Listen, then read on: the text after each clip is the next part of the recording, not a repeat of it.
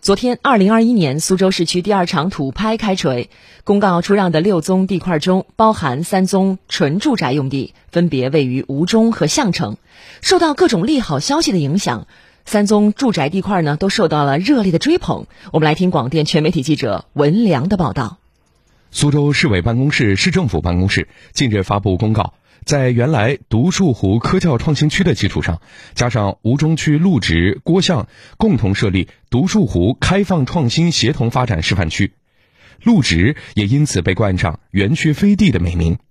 受此影响，二号公告土拍中的陆直八号地块热度飙升，吸引了近二百五十家房企参与一次性报价，最终被碧桂园以总价九点七亿、楼面价一万两千八百七十六元每平米竞得。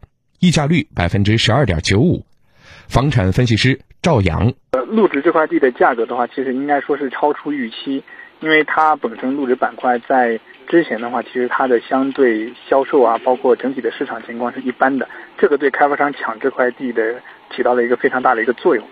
近期，项城区也是利好频发，“十四五”规划中卯足劲儿发展，对交通、医疗、教育、产业、人才做了全方位的规划。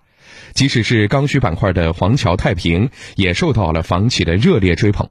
荣信竞得黄桥九号地块，成交总价十九点六亿，成交楼面价一万四千七百八十三元每平方米，溢价率百分之十三点七一。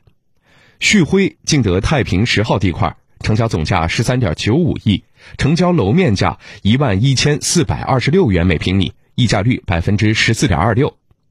专业人士王先生表示，自己十分看好相城区的未来。那两个板块高一点的房价在两万五六，低一点的嘛两万左右。就在我看来，这个是年轻人刚需族上车的机会，将来的交通也会蛮便利的。当天的拍卖中，三宗地块竞拍时间均在半个小时左右，卖地总金额三十四点七八亿元。业内人士表示。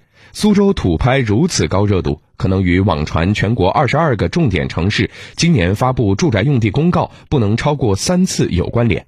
目前，天津、郑州、青岛、济南、福州和南京已经落地，苏州也在这份名单之中。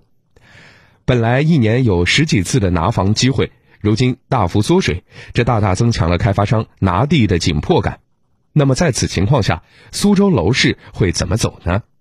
虽然说。土拍很热，但它其实的溢价率，包括它的这种呃整体的区间，其实是被政府控制住的。所以说，即使未来这些地块入市的话，对房价的影响也应该有限。